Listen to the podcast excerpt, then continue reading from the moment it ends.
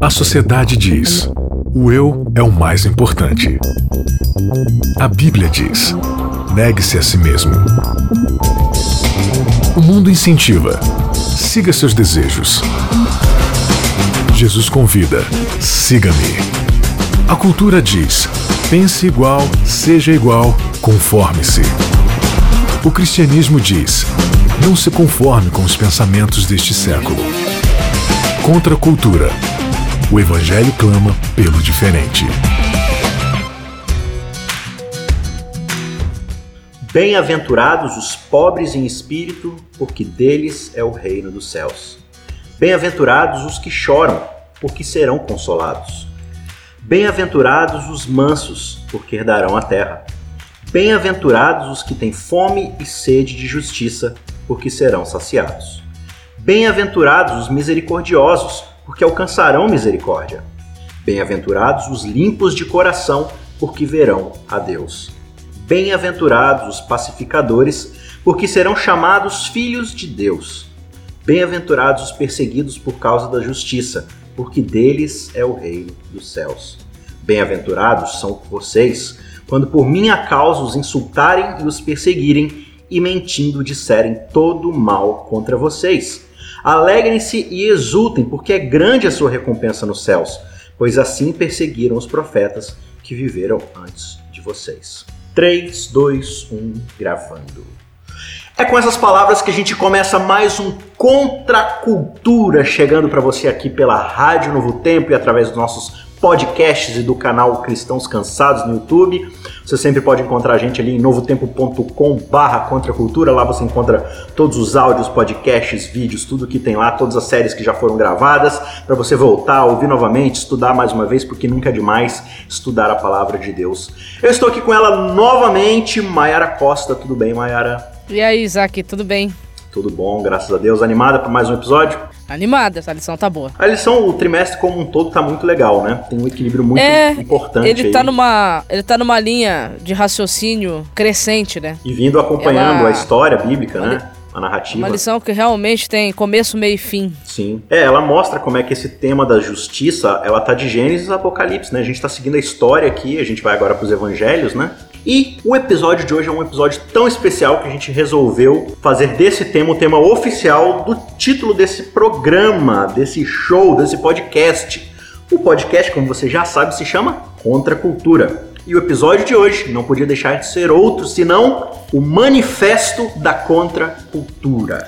Mayara, você conhece alguém na história deste universo que tenha sido mais contracultural do que Jesus Cristo? Não. E eu não vou nem usar aquele, aquele jargão popular que tá pra nascer, porque não está pra nascer. Não, não haverá ninguém, outro ou outro alguém, né? Tão contracultural como Jesus. Você percebe que de tudo que Jesus falou, viveu, a, a sua vida como um todo, né? Seus ensinamentos, suas ações e especialmente ali a sua morte, ensina pra gente um jeito completamente diferente do que o mundo está acostumado a viver. E esse que é o grande lance da contracultura, é pegar o senso comum, pegar aquilo que já está estabelecido como ordem natural, filosófica das coisas e virar isso de cabeça para baixo e seguir num rumo completamente inesperado. E eu acredito que Jesus tenha feito isso de forma muito especial, né? Com certeza. Jesus, ele realmente ele foi além do senso comum dos seus dias, vai além do senso comum dos nossos dias, porque ele é contracultural, isso daí é inquestionável. Então a gente está vendo, né, como o tema já propôs desde o início, essa questão da justiça, de como devem se portar aqueles que são é, criados por Deus e regenerados pelo Evangelho. E Jesus aqui ele vai mostrar através dos seus ensinamentos, a gente já começou um pouco no episódio passado a falar ali sobre é, a questão de como é que Cristo vai introduzir esse tema da justiça. E o primeiro texto que a gente vê importante aqui, que na verdade é o primeiro sermão que Cristo prega, que é o seu o seu texto, o seu manifesto contracultural é a filosofia que ele vai estabelecer do seu reino. Então veja, tem aquele rumor onde todo mundo está esperando o tal do Messias, aquele que vai vir finalmente estabelecer o reino prometido, o reino de paz, do shalom, o reino que vai trazer novamente toda a, a glória que Israel já teve um dia, né, de que Jerusalém já teve um dia no reinado de Davi ali e tudo mais. Então havia toda essa expectativa em cima desse rei que viria estabelecer o seu reino novamente. E muitos ali estavam depositando toda essa expectativa em quem? Em Jesus. No Messias. Né? Já, já havia esses rumores daquele que poderia ser essa pessoa, né? Mas é interessante você ter mencionado esse fato da deles estarem, né, esperando a restauração do reino, né? Uhum. Porque o povo esperava a restauração do reino. Só que é interessante que quando você vai para os profetas no Antigo Testamento, e nós já passamos por eles aqui no Contra a Cultura, realmente eles falam de uma restauração do primeiro domínio. Quem fala sobre isso é Miqueias. Miqueias capítulo 3, verso 8, você encontra essa, essa referência à restauração do primeiro domínio. E aí, o problema é que muitos, principalmente depois do período do segundo templo ali, que foi construído, né, ou reconstruído depois do cativeiro babilônico, eles entenderam isso como sendo a restauração do trono de Davi, como sendo é, o reino de Israel a ser restaurado. Só que, na verdade, o domínio, o primeiro domínio que deveria ser restaurado pelo Messias, não era o reino de Israel. O primeiro domínio a ser restaurado pelo Messias é aquele domínio que a gente já estudou aqui no Contra Cultura, que foi o primeiro episódio. Então, quando o Messias vem, ele vem para trazer de volta a, a justiça. E a justiça é, ela é algo que, que a, a, gente tem acha que tem o senso dela, mas na verdade a gente ainda não entendeu o que, que é essa justiça que o reino que Jesus Cristo veio implantar quando veio, né? Essa é a expectativa que existe, mas como a gente já falou, Cristo é contra a cultura, né? Então ele vem é, reestabelecer ali o seu reino, mas existe todo um parâmetro filosófico, todo um, um paradigma ser colocado que o pessoal não está esperando que vá acontecer. E aí é que está toda a beleza da coisa, né? Então veja, essa expectativa, né, desses judeus orgulhosos por causa de sua ascendência, né, sua linhagem que vai lá dos patriarcas, aquela coisa toda da lei, do santuário, de todo esse legado que existe dentro da religião judaica, onde judeus eles acham que por terem nascido judeus, eles já são assim extremamente abençoados por Deus, queridos por Deus. Agora, se por um acaso você nasceu judeu e você goza de perfeita saúde, você não tem nenhuma doença, nada, nada, nada, então, ó, pelo menos duas vezes aí, pelo dobro você é abençoado por Deus. Mas se você tem a trinca da felicidade de ser judeu, ter saúde e ainda ter muita riqueza, nossa, mas Deus te ama mais demais da conta. Aí Jesus chega, sobe lá na planície ou no, no monte, seja lá onde ele for, e ele vai começar o seu primeiro sermão para estabelecer os paradigmas do seu reino. E a primeira coisa que sai da boca dele é: bem-aventurados. Bem-aventurados os pobres, né? Os pobres. Mas não é qualquer pobre. Então, mas sabe o que é interessante? Hum. Quando você lê em Lucas capítulo 6, que é o outro registro desse sermão inaugural de Cristo, lá só tá os pobres mesmo. Então, se você lê pela ótica de Lucas, é você e pelo contexto que vem também na depois ali, você pode se sentir tentado a achar que Jesus está dizendo que, que ser abençoado por Deus é ser pobre no sentido material. É, eu não gosto dessas dicotomias, mas é só para fim didático mesmo. Mas quando você vai para Mateus, você tem um aprofundamento um pouquinho maior sobre que tipo de pobreza é essa que Jesus considera ser uma bênção, né, um motivo de felicidade. Né? E aí, quando você vai para Mateus capítulo 5, você encontra lá qual é o tipo de pobreza que ele está se referindo, e ali ele está falando sobre a questão de, da, de ser pobre de espírito, né? Uhum. Sobre a questão de ser humilde. Não, e, e, agora você imagina, né? O espectador ali que está ouvindo as palavras de Jesus, ele fala: Bem-aventurados os pobres de espírito. Você imagina a explosão, sabe aquele, aquele meme do cara fazendo assim, ó explodindo é aquela, a, a aquele emoji é, da cabecinha explodindo. Exatamente, né? É, isso é extremamente contra o senso comum daquela época, né? Só que Jesus então ele vai dar sequência no seu sermão para estabelecer de fato o que, que é essa base de justiça do seu reino. Então a gente começa com esse dizer, né? Bem-aventurados os pobres de espírito, aqueles que percebem, olhando para si mesmos, eles notam o quanto eles não são nada. E quanto eles precisam de Deus e dependem de Deus. Esse é o ponto. E aí, Mayara, é, qual que é a reação natural de alguém que olha para si mesmo e percebe a sua incapacidade? É o verso seguinte: Bem-aventurados uhum. os que choram. Os que choram. É. Por que, que eles choram? Eles choram porque eles veem a sua total falta de capacidade, o seu desespero, digamos assim, né? O, o choro aqui ele simboliza sensibilidade. Então, quando você descobre que você não é nada, você se torna sensível, mas não sensível no sentido de ser sensível só com você e com os outros, não. Se você não é nada, o outro ser humano que é igual a você também não é. Então, você passa a se sensibilizar também pela condição do próximo, né? Então, você vê exatamente isso. Ó. Qual, qual que é o lance aqui? Bem-aventurados os que choram. Chora por quê? Porque percebe a sua total falta de condição, seu desespero, sua inaptidão né? E o texto aqui diz, Jesus diz que eles são felizes por quê? Porque eles vão ser consolados. E aí, quando eu percebo, como você falou, essa falta de aptidão que eu tenho, logo eu não me coloco como grau de comparação acima dos outros. Então, Muito quando eu contrário. tenho um olhar para o outro e o outro falha comigo, ele é inapto para comigo, a minha reação para com ele é de raiva, é de briga ou é de mansidão? Aí é de mansidão. E é super interessante a palavra aqui, bem-aventurados os mansos, é que você, para você quiser entender depois mais, né, aprofunda, Uhum. aprofundadamente essa questão da mansidão, você pode ler o Salmo 37, que lá no Salmo 37 você vai ter a explicação do que é ser manso, né? Uhum. E eu poderia resumir que a mansidão aqui representa não ser vingativo, né? Então se você, é alguém- se você é humilde, porque você reconhece que você não consegue sozinho, que você depende totalmente de Deus e você se torna sensível, essa sensibilidade faz com que você não se torne alguém vingativo. É, o Salmo lá tá falando sobre a conquista da terra especificamente, né? É, então, como Sim. Israel Que os tem, mansos né? herdarão a terra. E aí é, é o salmo que convida a se agradar do Senhor, confiar do Senhor, entregar o caminho ao Senhor. Aham, confiar É. nele, o mais ele fará. Por quê? Porque, de novo, se eu já chorei, já percebi que eu sou inapto, isso me levou né, a, a- chorar diante de Deus. Isso me torna manso por quê? Porque eu sei que minha confiança está nele. Logo, eu não preciso me preocupar. Eu posso me deleitar nele, né?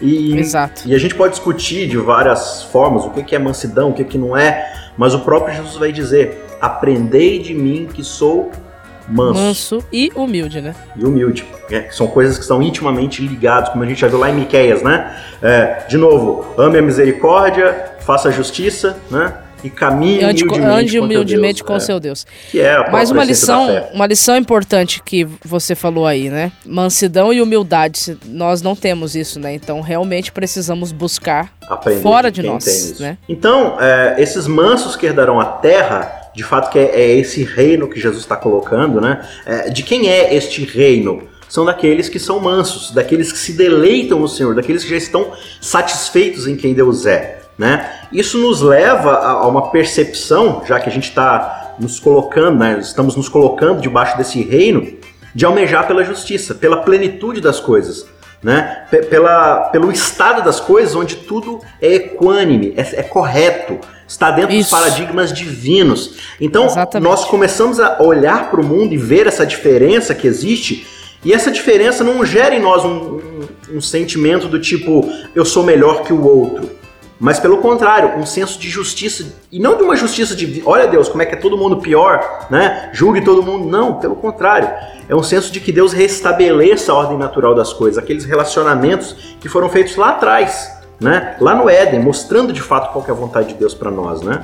É aí então que a gente vai, né, Mayara, para a próxima bem-aventurança, que é bem-aventurados, felizes são aqueles que têm fome e sede de justiça, porque serão saciados. É, exatamente, amigo. E, e é engraçado, né? Que as bem-aventuranças, elas não podem, assim, ser escolhidas, né? Ah, eu quero uma, mas não quero a outra. Não é um self-service. Não. Ou você é aquilo, ou você não é aquilo. E aí, quando você vai vendo, por exemplo, Jesus estaria incentivando a gente a ser justiceiro, a querer fazer a ju- justiça com as próprias The mãos. Punisher. Será que, será que é isso? Mas quando a gente vai para Lucas capítulo 1 aqui, verso 6, o texto diz o que quer ser justo diante de Deus, o que que é justiça, E né? o que que o texto nos diz? Ele diz assim, que falando de Isabel, né, e Zacarias, os pais de João Batista, o texto vai dizer assim, que ambos, eles eram justos diante de Deus. Por quê? Porque eles viviam irrepreensivelmente em todos os preceitos e mandamentos do Senhor. Então alguém que é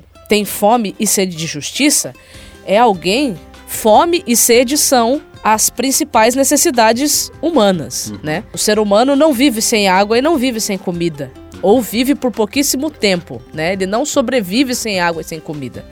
Então, uma coisa que a bem- a- essa bem-aventurança mostra pra nós é que alguém que é bem-aventurado, ele não vive ou não sobrevive sem ter como objetivo de vida é, viver conforme a vontade de Deus. É aquele texto de João capítulo 4, quando Jesus diz assim: que a minha comida e a minha bebida é Fazer. fazer a vontade do meu Pai que está no céu. É, é interessante que quando a gente vai para o capítulo 6 de Mateus, onde Jesus ainda está no Sermão Sermão do Monte, mas no capítulo 6 ele vai expandir, ou seja, vai levar ali para uma vivência, de fato, o que, que ele está ensinando ali, né, no seu sermão. E aí ele vai falar no final do capítulo 6, né, vai trabalhar essa questão de, ah, vocês ficam ansiosos pelo que vocês querem comer, né, é, ansiosos pelo que vocês vão beber, pelo que vocês vão vestir, pelo boleto que vocês têm que pagar amanhã, pelo vencimento da, daquela, né?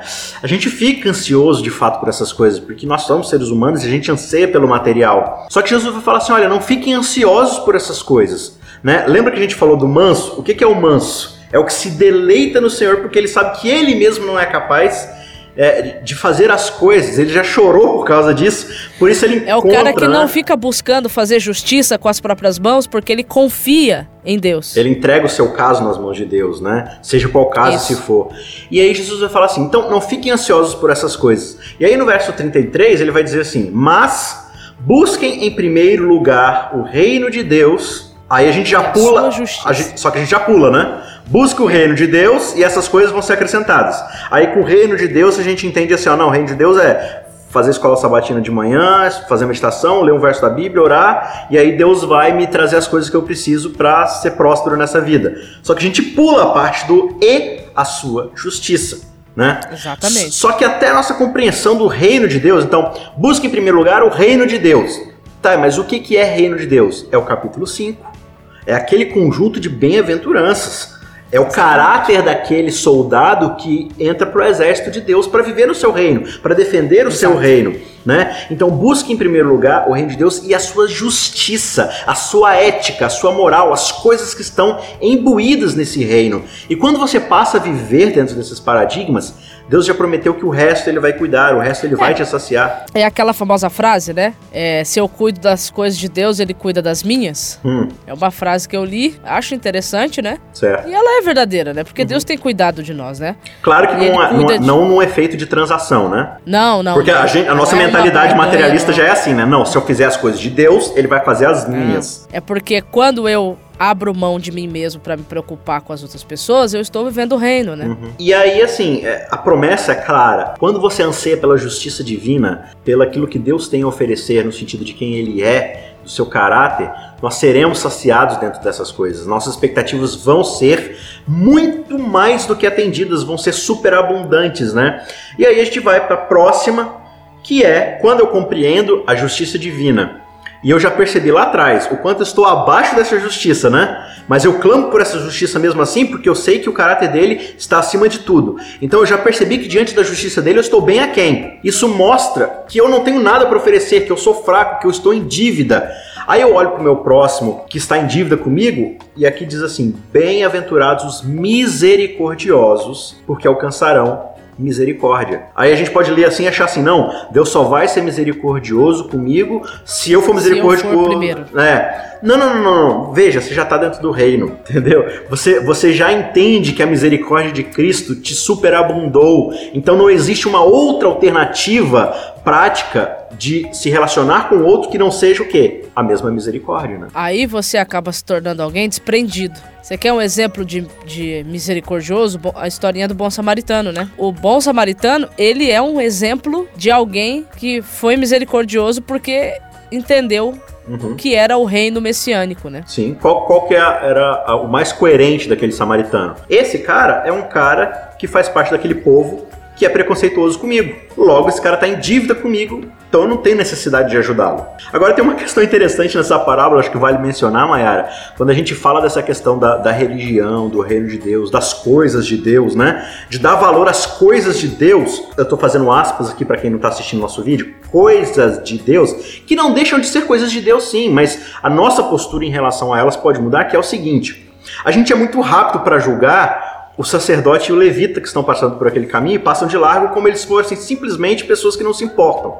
Só que existe uma coisa muito interessante ali, é de que eles têm uma justificativa muito bem justificada para fazer o que eles fizeram. Eles estavam cumprindo uma lei de que não podia tocar em cadáveres, senão eles se tornavam impuros. Né? Aí tem que ficar se purificando durante vários dias, né? Exatamente. Provavelmente eles já estavam ali atrasados pro serviço do templo, para alguma coisa assim, e não queriam ficar de fora, né? Vai parecer polêmico o que eu vou dizer agora, mas o amor está acima da lei, né? No sentido assim de que ele vem primeiro, né? E se você não tem a lei no seu coração por amor, então você vai se tornar um legalista e vai acabar interpretando essa lei de forma equivocada, né? Paulo vai falar lá em Romanos, né? O amor não faz mal ao próximo, porque o cumprimento da lei é o amor. É o amor, né? exatamente. Então, sempre que você está diante, e esse é o lance aqui de bem-aventurados os misericordiosos, né? Sempre que você tem na Bíblia duas leis que se conflitam, onde uma pede pela vingança, pela justiça, pelo arroxo, e outra preza pela misericórdia, pelo perdão, qual que tem primazia? Qual que é o fator de desempate? A misericórdia. É uma, é uma frase que, se eu não me engano, é de Ellen White, eu não, se eu não estou enganado. Sim, acho que já sei qual Que ela diz que é, se nós temos que errar, é melhor errar pro lado da misericórdia do que pro lado falar. Eu não lembro qual que é a palavra que ela usa. Severidade, né? É, é, Alguma é. coisa mais ou menos assim. Então, se for pra gente errar, que a gente erre pro lado da misericórdia. E aí, quando a gente é, já está debaixo dessa misericórdia divina, quando o nosso propósito é a justiça divina, quando a gente está alinhado com isso, não existe assim uma outra postura que não seja uma firmeza de coração, de propósito, de estar realmente embasado naquilo que você já observou em Deus e que você está absorvendo, né? E aí a próxima bem-aventurança é bem-aventurados os limpos de coração, porque verão a Deus. E, e se você vai lá pro, pro salmista, né, novamente, é, lá no Salmo 24, por exemplo, você vai perceber que limpo de coração é uma pessoa que tem firmeza de propósito, que não tem um coração dividido, né? Alguém transparente. Isso. Sonda-me para ver se não há em mim algum caminho mal, ou seja, para ver se com a minha intenção eu quero ir para um lado, mas eu tô querendo ir para o outro, na verdade, né? Então eu tô sempre, é, como diz, a, acho que é Elias que fala, né? Até quando co cocheareis entre dois pensamentos, né? Se o Senhor é Deus, servir. Isso é ter um coração dividido, uma mente dividida, né? É, para o judeu, o coração é o centro da vontade, né? Então, co coração puro não é alguém que é inerrante, que tem aquela aura de santidade, de convento, sabe? De, de, de coisa que ele nada mais o afeta, mas na verdade é alguém que tem um propósito muito fixo, que é estar debaixo da misericórdia divina e poder viver essa misericórdia para o outro. né? Exatamente. O limpo de coração é alguém sincero, né? É, e, é, é interessante, né? Bem-aventurado limpo de coração, porque verão a Deus, porque na verdade só quem é limpo de coração deseja ver a Deus, né? É é uma questão de que Deus se torna a minha prioridade máxima, a minha fome, a minha sede, o meu objetivo último, né? Era isso que eu ia falar. Então, olha quantas coisas que vem antes da limpeza, da pureza de coração, né? Vem humildade, sensibilidade, vem o desejo de ter uma vida correta diante de Deus, de ser desprendido, De encontrar né? plenitude Ser- nele. ser transparente, não ser vingativo. Perfeito. E, e aí a gente vai pra, pra antepenúltima aqui, né? Tem a discussão lá na frente se aquelas vão ser uma só ou se são duas, enfim. Mas é, diz aqui, bem-aventurados os pacificadores. É, e aí é bem interessante porque aqui tá uma grande dificuldade do ser humano, né? Ai, Jesus Cristo, essa aqui é difícil. Bem-aventurados os pacificadores, por quê? Porque serão chamados filhos de Deus. Então, se eu não sou um pacificador, e a pacificação aqui, você vai entender ela bem quando Paulo vai comentar sobre, sobre essa questão lá em 2 Coríntios capítulo 5, é, falando em relação ao ministério de reconciliação, né? Então, você ser pacificador aqui é você ser um reconciliador. Por quê? Porque Deus é assim. Se eu não sou muito pacificador, se eu gosto de uma confusão, se eu gosto de causar divisão, se eu gosto de causar discórdia, então eu tô, tô perdido. E, e qual que é o resultado dessa, dessa bem-aventurança aí? É bem interessante. É bem-aventurados os pacificadores, porque serão chamados filhos de Deus.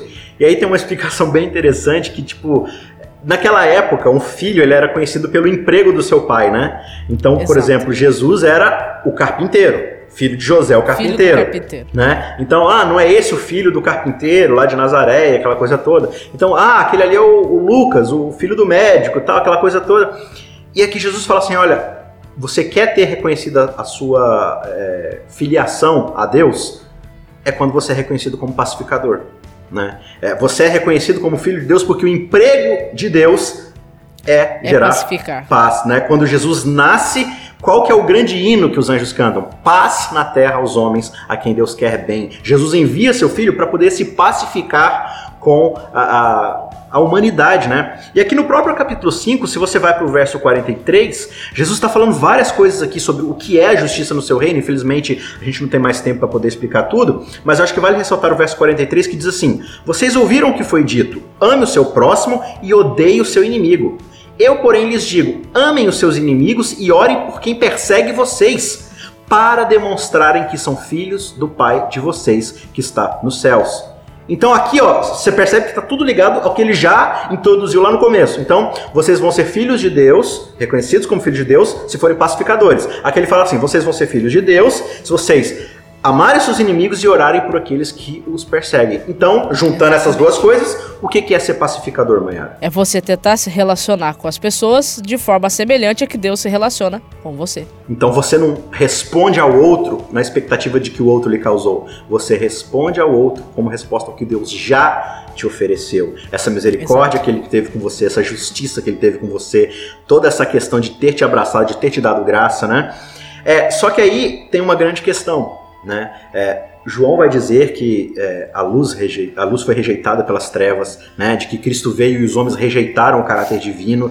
É, então, quando você é reconhecido como filho de Deus, tem um grande problema aí, porque o mundo jaz no maligno e o mundo odeia a Deus. Jesus vai dizer: se me perseguiram, vão perseguir também vocês. Então, quando a gente se torna filhos do Pai Celestial, quando a gente entra na contracultura, logo a gente está contra o senso comum. A gente está contra a ordem estabelecida das coisas. Logo, o fruto de andar contra essa maré, qual que é? Aí vem perseguição, vem injúria, vem certas dificuldades, certos problemas, certas chacotas. Agora, veja só, o texto diz assim, olha, bem-aventurados os perseguidos por causa da justiça. Porque é por deles causa é dessa forma de vida. Não é por causa que você é um crente chato que acusa todo é mundo. Isso que eu ia falar. Não é por causa que Exatamente. você é um safado. Não é por causa que você se esconde debaixo de um grau de santidade aparente, mas na verdade você é mal com todo mundo e você tá sempre criticando, sempre julgando, sempre atrapalhando a vida dos outros com a desculpa de ser cristão. É por causa que você de fato vive a justiça divina. Né? É por causa da justiça que você é feliz. Senão, você é só um chato mesmo que ninguém gosta, né? Aí aceita que dói menos, né? E muda que ainda dá tempo, né? né? Então, para encerrar, bem-aventurados são vocês quando, por minha causa, olha novamente a ênfase, os insultarem e os perseguirem e mentindo disserem todo mal contra vocês. Olha que interessante essa ênfase, né? Mentindo disserem todo mal contra vocês. Se eles estiverem falando mal de vocês e for verdade, o texto não é sobre você. Né? Tem que ser mentira. Né? Se ele está falando, não, aquele cara lá ele é um chato de galocha que guarda o sábado. Ele está falando a verdade. Você é um chato que guarda o sábado. Você é um mau caráter, um desonesto no seu trabalho que guarda o sábado. Aí não vale, né? Enfim, alegrem-se, exultem, porque é grande a recompensa de vocês no céu, pois assim também perseguiram aqueles que já faziam parte do meu reino desde os primórdios da coisa, né? Então, Mayara, é para encerrar, né, o que a gente observa aqui dentro desse colchete de filosofia divina, de parâmetros do reino de Deus, é uma diretriz do que é o caráter daquele que deseja viver essa contracultura do reino, né?